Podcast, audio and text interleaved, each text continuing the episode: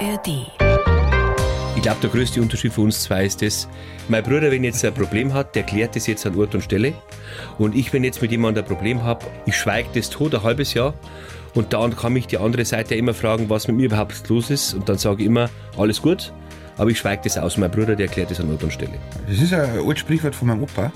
Der hat immer gesagt, der erste Zorn ist der beste. Die blaue Couch. Der preisgekrönte Radiotalk. Ein Bayern 1 Premium Podcast in der App der ARD Audiothek. Mehr gute Gespräche mit Thorsten Otto. Sepp und Lucky Maurer, ich freue mich sehr. Herzlich willkommen auf der blauen Couch. Servus. Gerne. Dankeschön. Das ist so lustig. Zwei Söhne von denselben Eltern, oder? Von denselben Eltern, Wir hoffen es. die so, so unterschiedlich aussehen wie ihr zwei. Das ist Wahnsinn. Der eine super sportlich, der Sepp. Nein, nein du bist ja bei inzwischen. eine super Sport. Loki, du bist ja inzwischen auch sportlich. Ja. Oder? Ja, mittlerweile schon. Das stimmt. Mittlerweile wirklich, tatsächlich. Du hast trainiert? Ich war als Kind schon mal recht dick. Und dann hat mir mein Bruder damals recht aufgezogen. Und dann, weil ich halt so dick war, dann sind wir ins Schullandheim gefahren, weiß ich, nach Friedenburg. Da waren wir drei Wochen unterwegs und dann hat es nur Nudelsuppen und Tee gegeben. Dann habe ich abgenommen. Und dann bin ich aber im Laufe meiner Kochkarriere wieder dicker geworden. Und so im Lockdown habe ich dann quasi wieder begonnen. Aber das war jetzt eine zu lange Geschichte. Stimmt es, Sepp, dass du zu ihm gesagt hast, als du ihn im Lockdown gesehen hast, das muss Silvester 2021 gewesen sein, Gott, bist du fett worden. Das ist richtig. Das ist richtig. So, bist, war der Wortlaut. ja, sag, du bist einfach nur ein dicker Koch und jetzt wird es Zeit, dass wir was ändern. Und dann habt ihr was geändert. Und ähm, warum du im Endeffekt dem Lucky damit auch das Leben gerettet hast, das können wir nachher ausführlicher besprechen. Aber wir waren ja dabei, dass ihr wirklich unterschiedlich aussieht. Beide natürlich verdammt gut aussehend. Das hast du ja schon gesagt. Das hast du Kurven gekriegt. Was habt ihr denn gemeinsam eigentlich? Sag mal du, was haben wir was, haben, gemeinsam? was wir gemeinsam haben. Ja. Also außer dass wir natürlich Brüder sind, Ja. haben wir schon mal einiges gemeinsam. Es ist immer schwierig, wenn man sich selbst charakterisieren muss. Aber charakterisiert auch mal ihn. Wenn ich jetzt meinen Bruder mit fünf Wörtern charakterisieren muss, fleißig, zielstrebig, liebevoll, unbändiger Wille und total verrückt. So. Sepp, umgekehrt, wie würdest du den Lucky bezeichnen oder charakterisieren? Wirklich jetzt der beste Mensch, den ich kenne? Sage ich nicht, dass es einfach nur so ist so. Wirklich, also der beste Mensch, den ich kenne. Dann zielstrebig gilt genauso, natürlich. Dann unfassbar loyal, würde ich sagen. Also, wenn wir mal mit jemandem dick sind oder wenn wir dick sind, dann sind wir dick mit dem und gehen wir mit dem durch die Hölle. Und Herzensmensch und ja, zielstrebig. Das trifft genauso zu. Was gibt's für charakterliche Unterschiede? Ich habe das Gefühl, du könntest sogar der Extrovertiertere sein, oder Sepp? Ich glaube, der größte Unterschied für uns zwei ist das, mein Bruder kommt ein bisschen nach meiner Mama und ich komme und ich komme ein, bisschen nach nach- meiner Mama. ich komme ein bisschen nach meinem Papa. Also mein Bruder, wenn jetzt ein Problem hat, der klärt das jetzt an Ort und Stelle. Ne? Am liebsten mit meiner Mama, die streiten das jetzt aus. Okay. Und dann dauert es eine Stunde und dann liegen sich, sich wieder in den Armen. Gell? Und ich, wenn jetzt mit jemandem ein Problem habe, also ich bin wie mein Papa, ich schweige das tot ein halbes Jahr, ohne Probleme, halte die aus, gar kein Problem. Und dann kann mich die andere Seite ja immer fragen, was mit mir überhaupt los ist. Und dann sage ich immer, alles gut, aber ich schweige das aus. Mein Bruder, der erklärt das an Ort und Stelle. Hat er das gut beschrieben, Sepp? Ja, ja, ja. Das ist ein altes Sprichwort von meinem Opa. Der hat immer gesagt, der erste Zorn ist der beste. Ne, Also wenn du das gleich regelst und gleich klärst und dann ziehst du es nicht mehr mit dir rum. Und das ist, versuche ich eigentlich immer. Ich meine, das Leben hat euch ja auch in, in sehr unterschiedliche Bereiche verschlagen. Du bist äh, Kraftsportler, Sepp, du bist äh, Spitzentrainer für Leistungssportler und, und du bist, Lucky, du bist der Fleischpapst, du bist Rinderzüchter, bist Fernsehkoch. Was euch noch verbindet, ist tatsächlich, habe ich jetzt in der Vorbereitung gefunden, auch dieser Glaube, man kann alles schaffen, wenn man es nur will. Ist ein Satz von eurer Mama, oder? Sepp. Ja, so schaut's. Ich glaube, wir haben heute ein bisschen geredet, weil wir heute haben wir viel Zeit gehabt im Auto und so. Und wir waren jetzt vorhin echt gut essen beim Augustiner und haben da ein bisschen sinniert. Und meine Mama hat uns da in der Hinsicht schon viel mitgegeben. Ja. Und die hat uns das schon beigebracht. Die haben, die haben sehr schwer angefangen in ihrem Hotel und hat uns schon geprägt, sagen wir mal so. Hast du das auch von klein auf mitgekriegt, dieses, wenn du nur willst, dann schaffst du es auch? Ja, also das war eigentlich immer so, ich kann mich noch an so eine Situation erinnern. Ich habe eine Carrera-Bahn gehabt, wie halt alle Kinder, und da waren zwei Autos drauf. Eins war BMW und eins war Porsche. Und jedes Kind war ein Porsche. Das war so, Porsche war früher so der Inbegriff vom Sportwagen. Und dann habe ich gesagt, Mama, wenn ich groß bin, kaufen wir einen Porsche. Ich hat gesagt, kein Problem. Und ich weiß nicht, bei anderen Kindern war das so, wenn ich groß bin, kaufen wir auch mal so ein Auto. So ein Knight Rider oder so ein Kit oder so Ja, ja. ein A-Team-Bus, was man halt wollte. Und ich weiß noch, dass die Mütter wo, oder die anderen Eltern dann immer gesagt haben, "Ach, das können wir uns mir nie leisten. Und das gibt's nur in, in Hollywood oder das gibt's nur im Fernsehen. Und meine Mama, kein Problem, mach, du musst nur fleißig sein. Und das hat, das ist wirklich was. Von klein auf. Von klein auf, nichts ist unmöglich. Also das hat uns die mitgegeben. Du kannst alles schaffen. Du schaust Fernsehen, schaust einen Bud Spencer Film und dann fahren die in so ein Buggy umeinander. Du sagst, so ein Buggy möchte ich, ja, ja, kannst du mal. Ne? Oder ein Swimmingpool. Das ist doch der Traum von jedem Kind, wenn er sich so einen amerikanischen Film schaut, Ja. so einen eigenen Swimmingpool zum haben, wo man dann mit so einem offenen Hawaii-Hemd und so einem Cocktail drin hängt. Ja? Genau der- so. Naja, wirklich. Ne? Und dann habe ich gesagt, Mama, wenn ich groß bin, dann, dann bauen wir mal ein Schwimmbad in den Garten. Ja, überhaupt kein Problem. Kannst schon. Musst du dranbleiben. Musst du fleißig sein. das ist wirklich so äh, ein Werteverständnis, das uns unsere Eltern schon von klar auf mitgegeben haben. Ihr seid beide eben in der Gastro aufgewachsen. Die Eltern hatten erst einen Gasthof und dann haben die das wirklich aufgebaut zu einem äh, sehr, sehr schönen Vier-Sterne-Hotel, was du ja inzwischen übernommen hast, äh, Sepp. Wenn man so in der Gastro aufwächst, dann läuft man relativ mit. Ne? Musstet ihr, durftet ihr mithelfen? Also war das der Alltag? Die anderen sind spielen gegangen und ihr mit dabei? was, was ist so lustig? Weil das ist, das ist, da müssen wir jetzt schauen, dass wir, dass Das wir, die, dass wir die, die Kurve wieder kriegen, weil das, das hast du was angeschnitten. Wir sind so aufgewachsen, ich glaube, wir waren acht Jahre alt, dann sind wir immer am Abend, also in der, was heißt am Abend, in der Nacht um eins sind wir noch auf der Treppe gesessen, wo man in unsere Wohnung hochgeht und haben wir der Musik zugelust, ne? zugehört für die Nicht-Bayern und haben wir da gehört, wie die da getanzt haben und wie in der Bar Feste gefeiert wurden und dann oft um zwei Uhr früh hat uns meine Mama dann wieder aufgeweckt oder um halb drei. Auf der Treppe? Ja, nein. Und dann haben wir mir aufdecken geholfen. Ne? Dann haben wir das Wirtshaus eingedeckt fürs Frühstück. So sind wir aufgewachsen. Und das war aber nicht schlimm, das war schön. Ne? Und äh, ich habe mein erstes Silvester gespielt als Alleinunterhalter, glaube ich, da war ich 13 oder so. Ne? Und mein Bruder und ich, wir haben. Willst du eine lustige Geschichte hören? Ja, ich will nur lustige Ich erzähle Geschichte. jetzt mal die, die lustigste Tage Geschichte. noch früh genug. Mein Bruder, der hat ja die Angewohnheit und jetzt auch noch, der kann jedes Instrument spielen. Der kann jeden Scheiß. Ne, der kann alles. Den gibst du jetzt eine Melodika oder einen Dudelsack Als oder Zither. Metalstar, als Metalstar musst du jedes Der Instrument ist so beherrschen. unfassbar musikalisch, der kann alles. So, aber er hatte damals nicht so wie ich jetzt den Drang, dass er jetzt da irgendwas perfekt lernt, wie ich damals Keyboard, ne? Das wollte ich perfekt lernen, sondern er hat es halt einfach gemacht, ne? Und hat sich ja gar kein Drama verbracht, wenn er sich verspielt hat. Wenn ich mich verspielt habe, habe ich drei Wochen lang nicht schlafen können und wenn sich mein Bruder verspielt hat, das hat ihm überhaupt nicht interessiert. Auf jeden Fall war jetzt eine Weihnachtsfeier zum Spielen, 70 Hotelgäste und wir sind da beide gestanden, die zwei käseweiß weißen Hotelbuben mit den langen roten Haaren. ne? Und mein Bruder hat ja immer so ausgeschaut wie so ein Teletubby, weißt? So immer wie so, so hat er immer gedacht, so. Ne? Wie so ein Teletubby, den konntest du nie böse sein. Ich freue mich im- jetzt schon, dass ich euch beide Nein, eingeladen wirklich. habe. Hör zu, pass auf. Und immer hat er so, so, einen, so einen Schokoladenflecken dran gehabt, weil er immer Toblerone gegessen hat den ganzen Tag. Also irgendwo war immer ein Schokoladefleck. Und dann hat er mit der Melodika von meiner Mama Stille Nacht gespielt.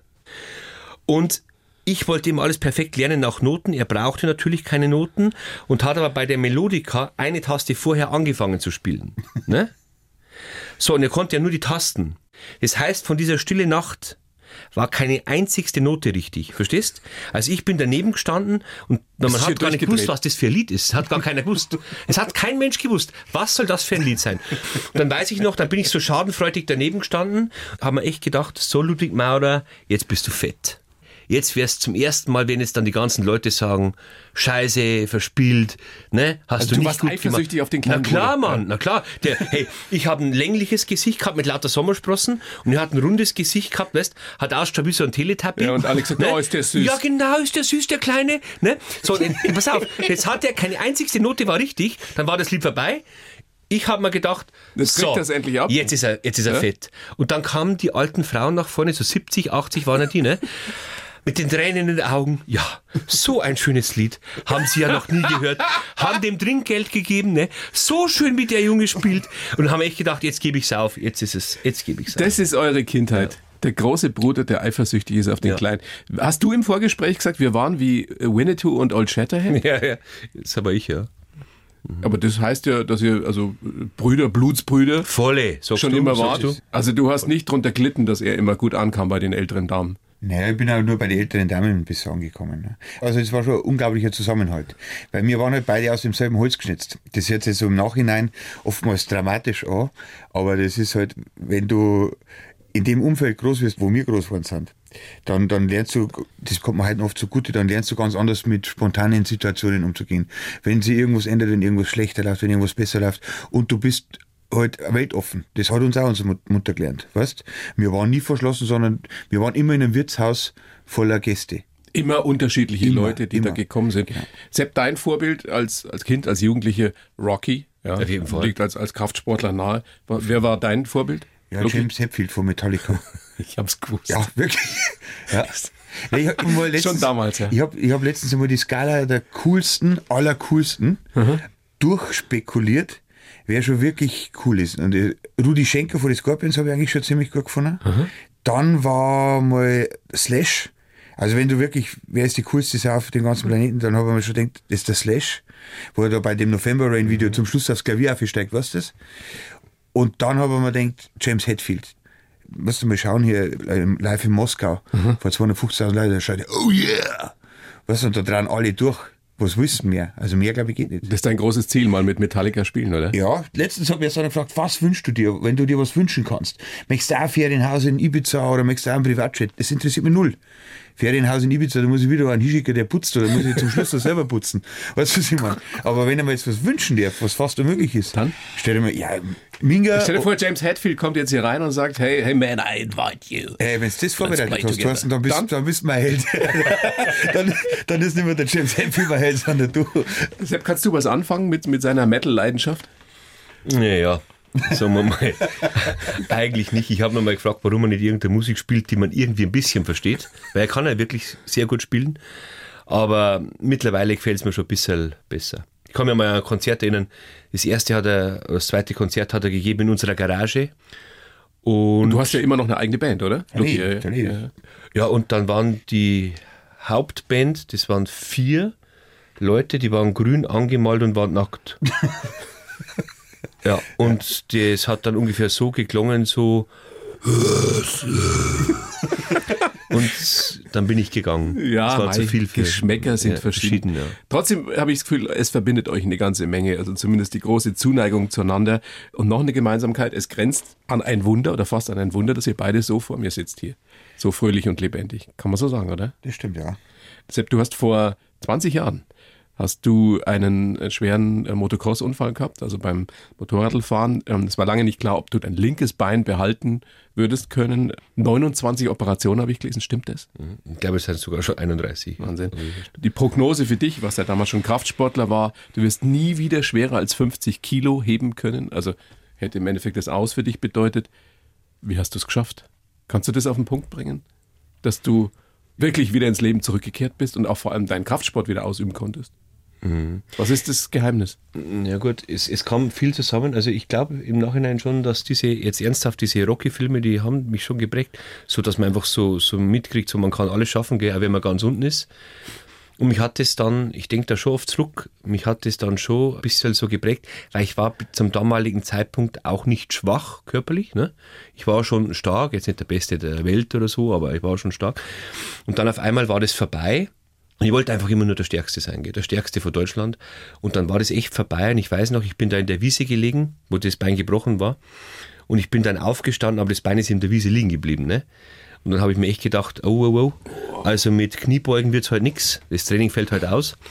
Und es hat mich dann jetzt bis zum heutigen Zeitpunkt hat mich ja dieses Bein begleitet. Bis zum heutigen Zeitpunkt. Es ist ja eigentlich so, also ich jeden Tag in der Früh, wenn ich aufstehe, logischerweise das Erste, was ich denke oder was ich spüre oder was ich fühle, ist dieses Bein. Das heißt, Schmerzen hast du bis Ja, heute. klar, logisch. Aber man gewöhnt sich ja dann dran. Aber es ist jetzt schon gut. Und aber ich glaube, der Drang war zum einen mal die finanzielle Not, weil ich hatte ja dann ein Fitnessstudio frisch gebaut, lag dann nur im Krankenhaus rum, da hat mir mein Bruder damals immer im Studio ausgeholfen noch. Wie lange warst du im Krankenhaus? Ja, aber im Endeffekt immer wieder drei, vier Wochen, dann wieder drei, vier Wochen operiert, wieder drei, vier Wochen. Ich war ja mehr im Krankenhaus wie zu Hause. Ne? Und aber dann dieses einfach dieser Drang, da dran zu denken, oh, ich muss jetzt eine Million D-Mark Schulden abbezahlen, ne? Mit 22 Jahren, das war schon sehr unlustig damals. Und natürlich aber auch, hey fuck, ich wollte doch der Stärkste werden. Jetzt habe ich schon so lange trainiert, so viele Jahre und habe es wieder nicht geschafft. Bis zum heutigen Zeitpunkt lässt mir das keine Ruhe. Ja. Und was viele ja nicht wissen, die dich eben nicht kennen, du bist tatsächlich Europameister im Kreuzheben geworden. Wie viel Kilo? Genau, 325. Und die Prognose war, du wirst nie wieder mehr als 50 Kilo heben. Genau. Das ist krass. Was denkst du, Lucky, wenn du das nochmal so vor deinem inneren Auge Revue passieren lässt, wie er damals im Krankenhaus gelegen ist und wie er aussah? Ja, ich habe ja früher auch nicht so viel für diesen Sport überhaupt, ich habe den Sport nicht begriffen, das muss man jetzt einfach mal dazu sagen. Es ist ein unfassbarer Sport, aber viele haben es einfach noch nicht auf dem Schirm. Der kriegt kaum Aufmerksamkeit außerhalb äh, der ist, Szene. ja. Genau, das ist wie in meiner Musik. Das ist ja auch sensationell gute Musik, bloß keiner kapiert Nein, ich habe das am Anfang immer nicht so verstanden, was da dahinter steckt. Erst als ich es selber gemacht habe, als ich den, den Sport selber betrieben habe, als das selber in mir wirklich äh, was freigelegt hat. Und habe mir gedacht, mein Gott, nein, das ist ja nicht schlimm. Sei froh, wenn du gehen kannst oder wenn du humpeln kannst. Ne? Wenn dir das Bein nicht abgenommen wird. Ja, und das war ja lange Zeit auf dem Auf Messerschneide. ja, auf Messerschneide. Ne? Und das ist das, wo ich dann meinen Bruder verstanden habe. Ich habe nicht verstanden, warum der so, so grantig ist, warum der so aggressiv ist. Ne? Weil man denkt, naja, das wächst schon wieder zusammen. Die Ärzte wissen schon, was machen. Und im Endeffekt hätten sie es ihm beinahe abgenommen, obwohl es schnurzelgerader Bruch war. Ein Standardbruch eigentlich. Der bei jedem Menschen, wo du sagst, ja gut, wenn das jetzt ein 80-jähriger Mensch gewesen wäre, dann wächst es vielleicht nicht mehr zusammen. Aber bei so einem jungen Menschen. Also meine erste Intention war, der liegt jetzt ins Krankenhaus. Ja, drei Wochen, dann kommt er raus, dann geht er noch drei Wochen mit die Krücken, dann macht er drei Wochen Reha, wie halt das so normal ist. Aber so war es ja nicht. So war es nicht. Das war ganz, ganz tragisch. Also das war ganz, ganz tragisch. Und ich weiß, es waren ja fast zwei Jahre, wo der nur mit Krücken gegangen ist. Für einen jungen Mann, der so super Der sportlich sich ist. gerade frisch selbstständig gemacht hat und gerade alles auf eine Karte gesetzt hat. Du hast ein Buch geschrieben, Sepp, Made in Hell, der Weg zu deinem stärksten Selbst. Vision, Wissenschaft und Training. Bist du durch die Hölle gegangen damals? Ja, ich glaube schon. Ich muss auch fairerweise sagen, ich würde es auch nicht nochmal machen. Also jetzt hört sich zwar jetzt nicht männlich an, aber jetzt, nach 20 Jahren, würde ich mir das Bein abnehmen lassen. Echt? Ja. Wieso? Ja, weil das, wenn ich da zurückdenke, ich habe in letzter Zeit ein bisschen Zeit, das alles Revue passieren zu lassen. Ne? Dieses permanente, bei jedem Schritt läuft das Eiter aus den Narben raus, dieses permanente immer wieder aufschneiden, die Haare fallen aus vor den ganzen Narkosen, du bist gelb, du kriegst eine Bluttransfusion nach der anderen und lauter so ein Scheiß. Und jetzt muss ich echt sagen, also, ja, zweites Mal würde mir das nicht mehr antun. Aber das klingt schon krass, wenn du das so sagst. Ja, ja, ja. Also, und es, wirklich krass. Irgendwann reicht's dann aber auch. Und ich habe eine ganze Kiste zu Hause nur mit Schrauben und Nägel und Marknägel und ne, Die alle in dir drin die waren. alle mir drin waren, ja. Und jetzt, jetzt habe ich ja mittlerweile eine Prothese, also als erster von Deutschland eine eine Sonderprothese. Und jetzt muss ich aber echt sagen, also zweites Mal würde ich es nicht mehr machen, aber passt schon. So ist es. Das war die Zeit, 2003, Luki, dass du gerade deinen Lymphdrüsenkrebs überstanden gehabt. Ja. Und ich stelle mir vor, wenn du, klar war ihr beide junge Männer, aber wenn du in einer Familie zwei solche Schicksalsschläge erlebst, was hat das mit dir gemacht damals? Boah, das ist jetzt, jetzt komisch, ja. ich habe da immer schon, mein Bruder hat das schön beschrieben, heute in der Früh beim Herfahren, weil wir haben uns auch so unterhalten über das, was so erlebt ist, das magst du normal nicht. Ne? Normal schaust du immer nach vorne, aber wir haben das heißt immer so ein bisschen Revue passieren lassen. Aber ich bin schon ein Mensch, glaube ich, ich habe einen eisernen Willen, vor allem nicht aufzugeben. Das war früher schon so, wenn wir Kraft haben in der Schule. Wenn mich einer provoziert hat. Also selbst wenn ich gesehen habe, dass der andere stärker ist, aber man denkt, ne, aufgeben wird nicht. Hast du deinen Bruder eigentlich beschützt? Als großer Bruder, Sepp, damals? Ja, in im, der Schule? im Endeffekt dann schon. Im Endeffekt. Ja. Aber wir haben ja schon viel untereinander gerauft, ne? so Machtspielchen, aber, aber im Endeffekt haben wir schon immer zusammengehalten, Vollgas. Ja. Aber ich habe dich unterbrochen, sorry. Nein, nein, das macht nichts. Aber das ist schon immer so. Also bei meiner ersten Krebserkrankung, ich habe mittlerweile schon die zweite hinter mir, auch wieder erfolgreich hinter mich gebracht, sage ich jetzt mal. Und bei der ersten bin ich mit einer sehr großen Naivität gegangen, weil da habe ich ja nicht gewusst, was mich erwartet. Und ich habe das schon oft gesagt, auch bei dir schon mal im Interview, aber wenn du einen Krebs hast, das ist eine ganz, eine ganz eine dumme Situation. Er hat einen Motorradunfall gehabt. Ne, der hat gewusst, ich fahre mit dem Motorrad, mit einer Motocross, ne, spring über einen Hügel. Ne, das Risiko, was da passieren kann, ist, dass ich auf dem Vorderreifen land oder auf dem Hinterreifen land oder dass es mich wirft. Motorrad fällt auf mich drauf, Fuß ist gebrochen, Punkt. Ne? Der weiß, was los ist. Der weiß, wenn er mit Schmerzen ins Krankenhaus kommt, mit dem Krankenwagen, hey, ich habe einen Motorradunfall gehabt. Das Motorrad ist auf meinen Oberschenkel draufgefahren und deshalb tut mir jetzt der Oberschenkel weh. Wenn du Krebs hast, und das habe ich jetzt ja, wie wie gesagt, schon zweimal hinter mir, dann gehst du einfach bloß zu einer Routineuntersuchung, ne? Ganz normal. Und dann kommst du raus und dann sagt der Herr Maurer, wir müssen einmal über Ihre Diagnose reden, ne? Sie haben jetzt Lymphdrüsenkrebs. Und bei der ersten Krebserkrankung habe ich gesagt, okay, ja, ich merke zwar nichts, Ich merke weder, dass es mir schlecht geht, noch dass ich Kopfweh habe, noch dass ich Rückenschmerzen habe, noch dass ich nicht schlafen Du kann. hast gar nichts gespürt. 0,000. Und ich war ja damals im Saft. Ich war 20. Ich habe gerade Zivildienst gemacht. Ne, mein Bruder hat mir erzählt, ich habe eine Figur gehabt wie der Bruce Lee. Ich war ja austrainiert. Ne, richtig super gesund, im, voll im Saft. Und das hat mich dann schon runtergehauen. Und das habe ich dann ertragen, sage ich jetzt einmal, überlebt. Und nach der sechsten Chemo hat es mir nicht mehr gut gegangen. Und wie es aber dann endlich vorbei war, habe ich mich wieder akklimatisiert oder wieder erholt. Und das war irgendwie praktisch für die zweite schwere Geschichte. Über die sprechen wir gleich noch. Das heißt aber auch, du hast damals, als du den Unfall mitgekriegt hast von deinem Bruder, du hast immer dran geglaubt, das wird schon wieder, weil du einfach ein grundsätzlich optimistischer Mensch bist. Naja, ich habe immer so das Ziel vor Augen, es ist ja noch nicht alles erledigt, was man sich so vorgenommen hat.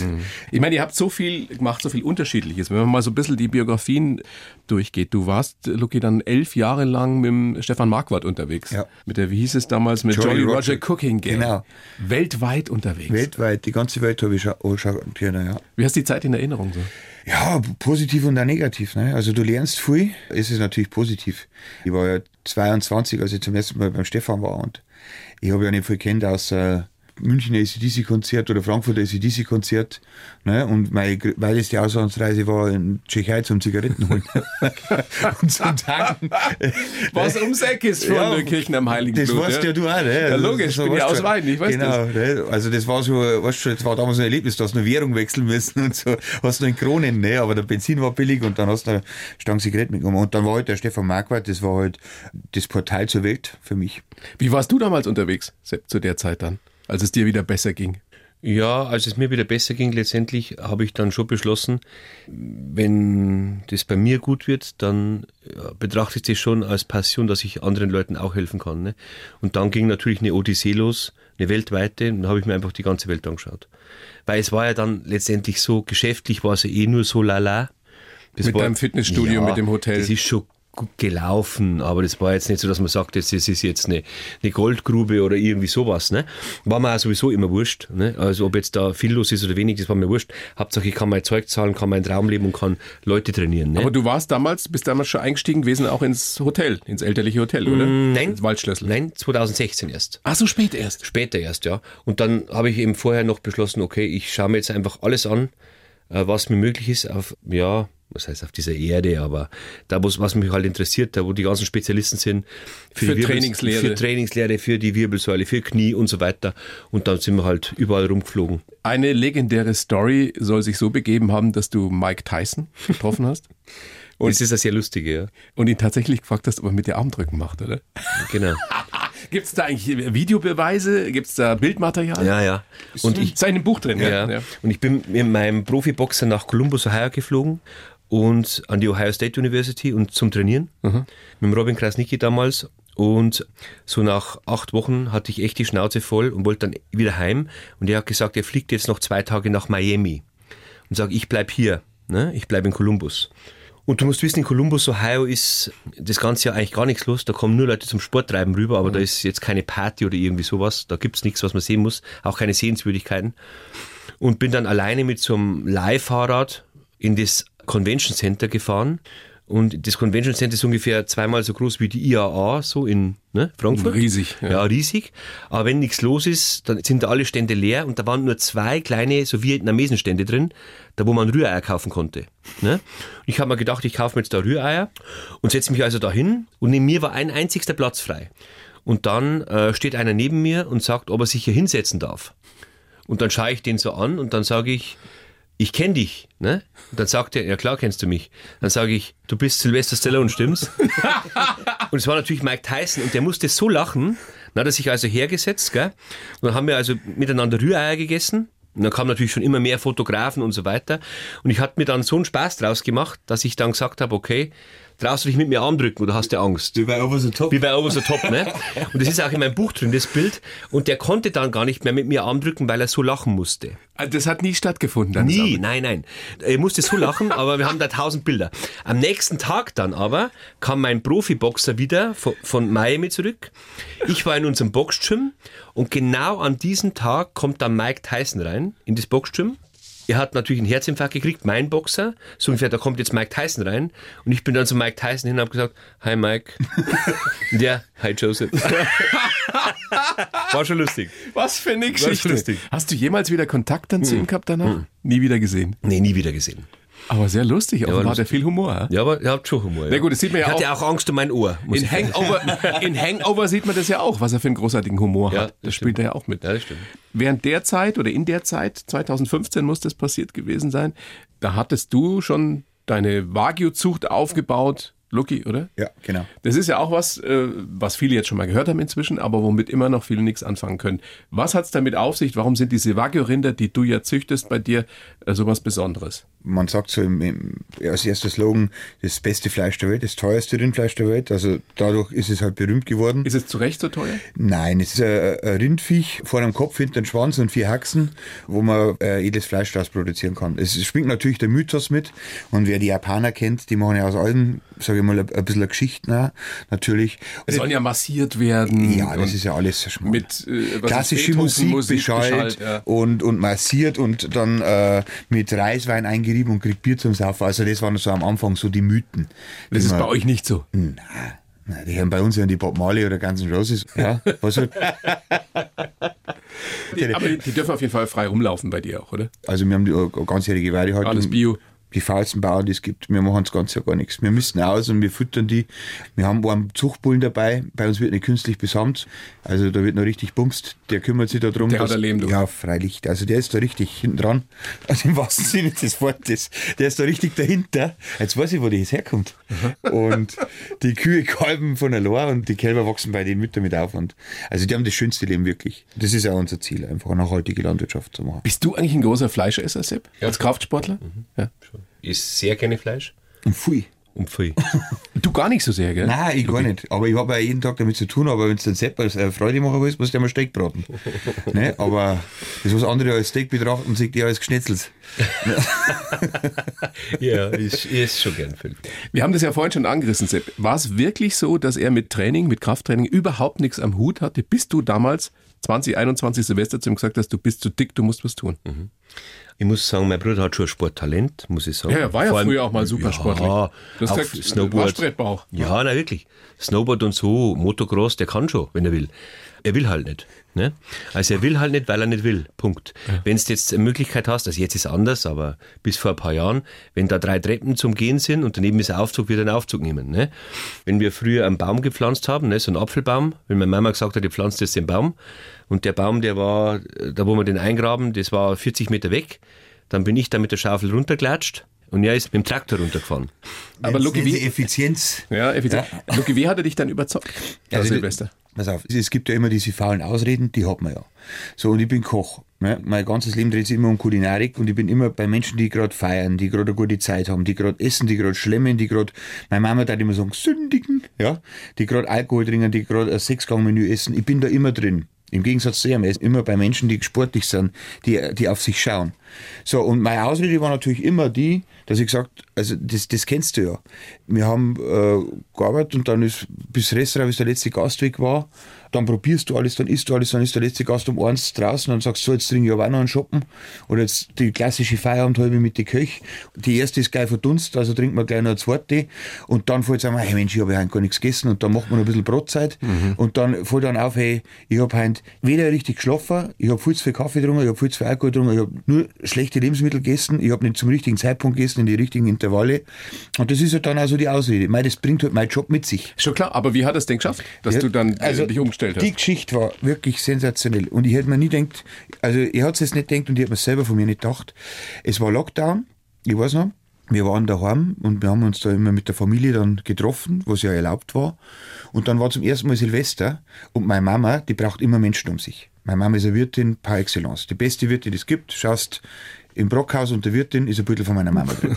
Wirklich. So, und die war natürlich am Boden zerstört, dass da keine Gäste um sie herum waren.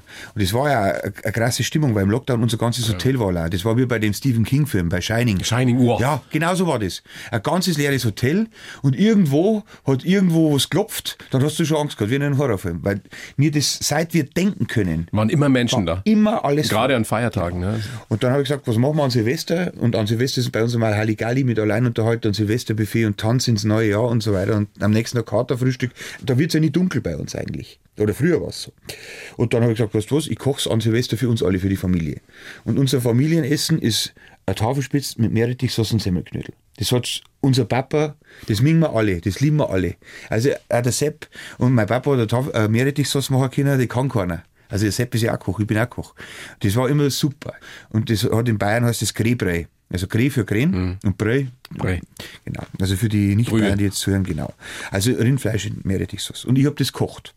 Und habe halt dann für Silvester zwei Flaschen Gosset Champagner mitgenommen, noch eine Flaschen Gosset Rosé, äh, Grand Reserve und dann noch ein Bordeaux und dann noch ein Cabernet Sauvignon aus dem Napa Valley, weil ich halt gern is und trinke. Klingt ganz schrecklich. Das, das auch ist. Ja, genau. Was immer das Er interessiert es nicht, weißt Er kennt den Rotwein vom Weißwein nur an der Farbe auseinander.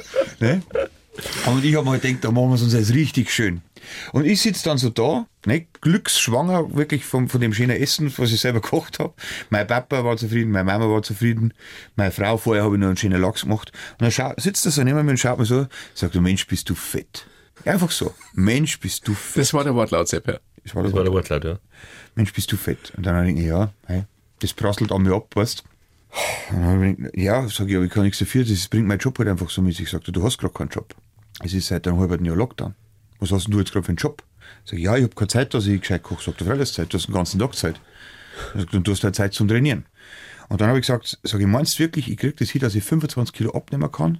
Ne? Wie viel hast du gehabt damals? 120 Kilo. Wow. 120 Kilo habe ich gewogen. Mhm. Und richtig fett, weißt du, schon schlechte Haut, viel Alkohol, schlecht gegessen viel Kaffee, wenig schlafen. Stress, Stress ist der Killer. Stress und Schlafen, wenn du das schon mal wegbringst, dass du das in den Griff kriegst, das ist schon mal der erste Weg zur Gesundheit. Dass du einfach mal schlafst, richtig. Auf jeden Fall habe ich gesagt, sage ich, glaubst du wirklich, du schaffst es, dass du aus mir einen gesunden, sportlichen, fitten Mensch machst? Und dann, ne, also, Was hast du gesagt? Freilich. Ja, warum viele Worte? Ja. Wenn es eindeutig ist. Und dann, dann habe ich gewusst, okay, der, der hat aus dem Robin Krasnicki einen Boxfeldmeister gemacht. Ja. Der hat einen Walter Röhrl gemacht für Trelli Monte Carlo. Ne. Der hat die krassesten Sportler, ne, der, der fliegt nach Hawaii, um einen Ironman zu betreuen. Ne? Den lohnen sie ein nach Las Vegas, um irgendeinen Boxer zu betreuen. Ne? Und dann habe ich gedacht, wenn er jetzt wirklich eine Herausforderung braucht, dann ist sein kleiner Bruder, den fetten kleinen Koch in Topform zu bringen. Und, und dann Aber es war die größte Herausforderung wahrscheinlich. Ja, war cool. Also war musst, cool. musst, musst du gleich erzählen. Und auf jeden Fall hat er gesagt, ich mache das mit dir. Wir haben jetzt Zeit, weil er hat ja auch Zeit gehabt. Der war ja quasi ja. arbeitslos. Ich war arbeitslos, er war arbeitslos. Und dann hast du gesagt, los geht's. Und die beste Voraussetzung war, ich bin ein guter Koch, ich kann kochen. Und er ist der beste Trainer, den man sich nur vorstellen kann. Und was wir gehabt haben, ist natürlich ein Fitnessstudio par excellence, das wir auch nutzen haben können. Und die Zeit. Und dann habe ich quasi ein Personal Training gekriegt, bin dreimal in der Woche wirklich hart trainiert, muss man echt sagen.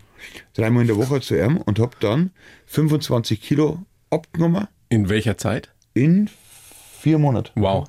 Erzähl mal ein bisschen, wie, also wie das war. Hast du sofort gewusst, er hat die Disziplin dafür, ich krieg das hin mit ihm? Naja, wir haben da angefangen, dann haben wir ehrlich gesagt gedacht, das wird sowieso nichts, ne? weil, weil, weil ich ihn ja kenne. Ja. Und dann sind wir wirklich am Radl oben gewesen und dann haben wir gedacht, okay, wir tun jetzt ein bisschen Radl fahren und machen ein bisschen so ein Stoffwechseltraining, ziehen da ein bisschen andrücken, da ein bisschen nach vorne und so weiter. Hauptsache, wir haben eine schöne Zeit. Und dann nach dem dritten Mal hat er gesagt, du, äh, wo verbrenne ich eigentlich mehr Kalorien, ne? wenn ich das mache oder wenn ich das mache, dann sage ich, ja, wenn du das machst. Und seit dem Tag hat er dann angefangen, dass er richtig schwer trainiert, dass er sich richtig anstrengt, dass er dreimal in der Woche kommt. Dann haben wir einen Ernährungsplan ausgearbeitet, ne?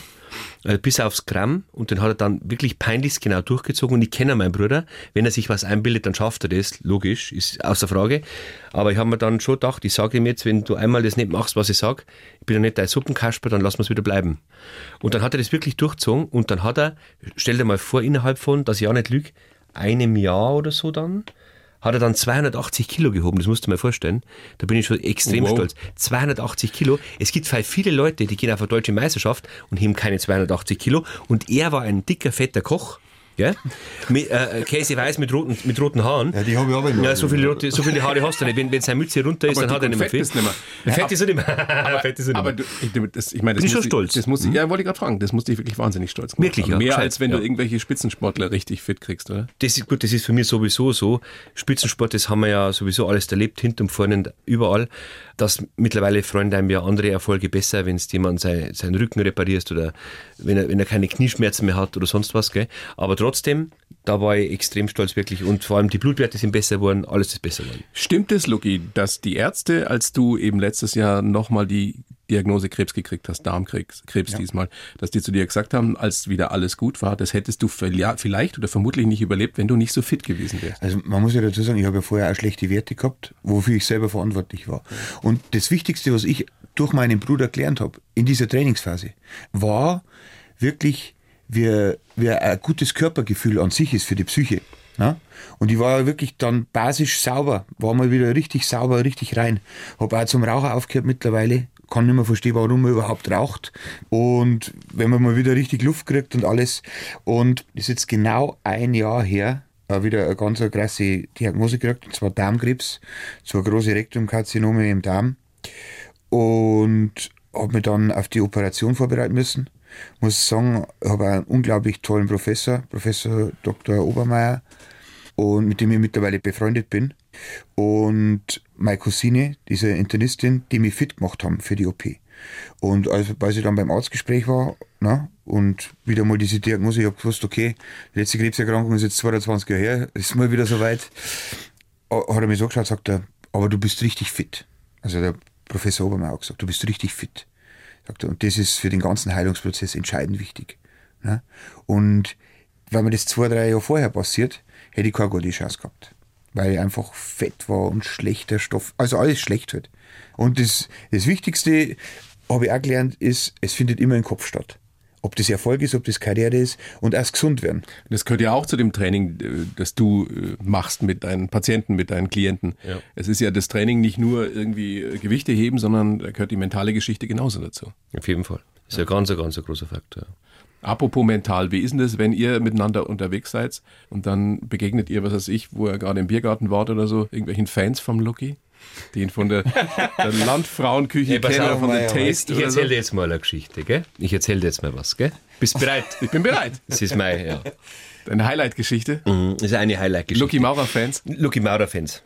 So, es hat ja jeder so seine Fanbase, gell? Ja. Also von mir sind es natürlich die gut aussehenden blonden Frauen. Bei meinem Bruder sind es die 80-jährigen Landfrauen. Nein, Schmarrn. War Jockey, war Jockey, relaxen. Und auf jeden Fall, pass auf. Jeder hat so seine Fanbase und wir gehen auf ein Manowar-Konzert. Kennst du Manowar? Ich, ich kenne Manowar, das ist äh, volkstümliche Musik. Ja, also die, die Manowar nicht kennen, Manowar ist sowas wie ACDC, nur vielleicht nicht ganz so bekannt. Ne? Also ist mehr aus unserer Zeit. Nur ein bisschen härter. Ein bisschen härter, genau. Und Poser, richtige Poser. Ja, richtige Poser, also 80er Jahre, teilweise Dauerwelle, weißt du, äh, lange Haare und dann äh, genau, Lederhosen, Lederjacken mit Nieten und so weiter. Wir gehen also auf ein Manowar-Konzert und in dem ganzen Manowar-Konzert äh, stehen dir dann praktisch so drin, die Hände über den Kopf, so wie are true, ne? Und dass ihn da jemand kennt, weil er Musik spielt, das ist ja verständlich. Und dann sind wirklich, ich glaube, weit über 40 Leute immer wieder hergekommen. Dann haben die gesagt, bist du nicht der Ludwig Maurer? Ich kenne dich doch von den Landfrauen. Und Schau. ich bin da weggebrochen. Auf dem Manowar-Konzert. Ich habe mir gedacht, ich piss mir jetzt in die Hose. Am Manowar-Konzert, Leute, die Manowar hören, ne? Die sind so immer, die, die, die schauen halt auch die Landfrauen. Die haben sich dann geoutet, genau, die haben sich dann geoutet, genau. Du, die Landfrauenküche ist mein Lieblingsformat im BR. Ist das ein tolles Format? Es ist ein super geiles Format und es ist ohne Schmarrn. Und ich mache das ja jetzt gerne. Ich mache das jetzt im fünften Jahr. Mhm. Übrigens, gell, Finale dieses Jahr wieder im BR einschalten. Ist wieder bei uns in, in Niederbayern in Rappenberg. Das ist einfach eine unglaublich tolle Community und eine unglaublich große Fanbase. Man möchte es nicht glauben. Und das, was Sepp natürlich beeindruckt hat, du bist auf einem Manowar-Konzert. Dann steht ein langhaariger Tätowierter mit einer Lederjacken vor dir, weißt du, was ich meine, mit Nietenlederjacken. Und ein 3 Liter Bier in der Hand. Und ein 3 Liter Bier in der Hand und einem Cowboyhut, wo du sagst, normalerweise würde ich die Straßenseite wechseln und dann sagt er, ich kenne die aus der Landfrauenküche. das kannst du nicht erfinden. Das ist echt ja. Großartige Szene. Also ich glaube, was wir jetzt im, im Verlaufe dieser Stunde gemerkt haben, ihr beiden, ihr habt eine Menge Gemeinsamkeiten, es gibt aber auch eine Menge Unterschiede, aber das ist nichts, was euch trennt, sondern was eure Sympathie füreinander nur noch größer gemacht hat, oder? Über die Jahre. Und wenn man gegenseitig sich so aufeinander verlassen kann und du ihm im Endeffekt dein Leben verdankst, das ist schon großartig, wenn man so einen Bruder hat. Ja abschließend ist es so, und das ist genau das, was es ausmacht, weil du vorhin gesagt hast, das ist jetzt, glaube ich, das schön den Bogen gespannt, weil du vorhin gesagt hast, wir haben einmal eine Zeit lang gehabt, da haben wir uns nicht so oft gesehen, Früher haben wir uns natürlich immer gesehen. Und wir haben auch durch diese Schicksalsschläge, durch diese Krankheiten, auch durch Corona, durch diese extremen Situationen wieder zueinander gefunden. Und es ist äh, im Kopf schon wichtig, dass du weißt, es ist immer jemand da, auf den er mich 120-prozentig blind verlassen kann. Siehst du das genauso sehr? Ja, gerade bin ich in Gedanken geschwelgt. Ich sehe das so. Mein Bruder ist natürlich ein großes Vorbild von mir und natürlich auch, also mein bester Freund, außer Frage. Und von diesen ganzen Kunden, die ich betreuen darf, ob das Reha-Sportler sind oder Profisportler sind oder Leute, die einfach ihr persönliches Selbst finden wollen oder ihr Ziel verfolgen, betrachte ich heute immer noch jeden als Helden, der in mein Fitnessstudio geht. Ne? Also jeder, egal was der will, ob der abnehmen will, ob der zunehmen will, ob der ein neues Knie kriegt oder egal was, ist für mich wirklich jeder Held. Ich will jetzt damit sagen, dass mein Bruder für mich ein Held ist und ich will damit sagen, dass genauso wie mein Fitnessstudio, aber auch mein Bruder für mich letztendlich eine Flasche ist. Ich sehe jetzt gerade hier vor mir eine Flasche stehen. Das ist mein Lieblingszitat eigentlich. Diese Flasche Wasser da, die kostet jetzt im Aldi 70 Cent. Die gleiche Flasche Wasser, die kostet jetzt in einem Fitnessstudio 2 Euro. Die gleiche Flasche Wasser kostet in einem Gourmet-Restaurant 5 Euro und am Flughafen kostet die 8 Euro. Das ist immer das gleiche Wasser, was da drin ist. Da, wo diese Flasche steht, steigt ihr Wert.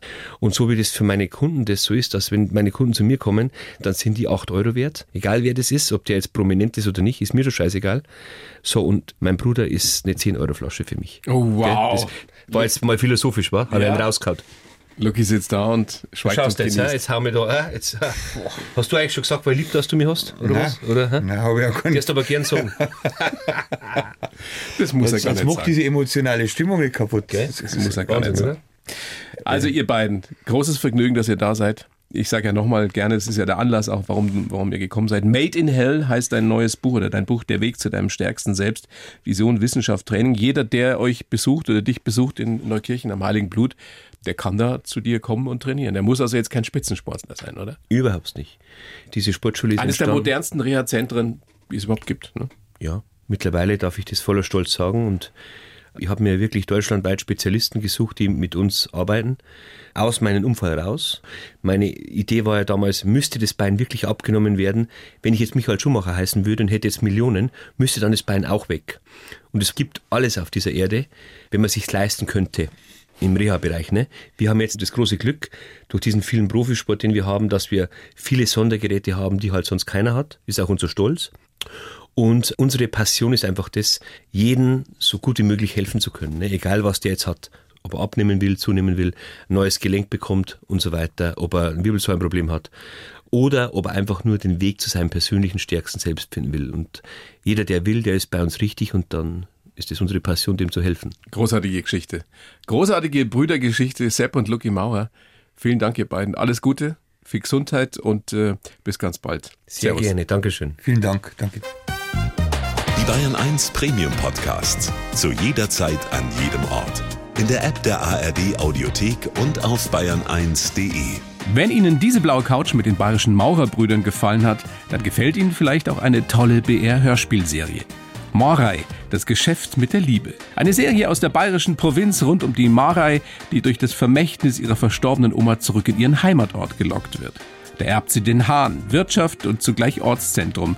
Und dazu noch ein Geschäft, das die Oma und auch die Uroma schon betrieben haben, die Schmuserei. Marei verkuppelt ab sofort die örtlichen Heiratswilligen und kann sich auch selbst nicht von der Liebe fernhalten. Marei, das Geschäft mit der Liebe, ein Podcast des BR in der ARD Audiothek.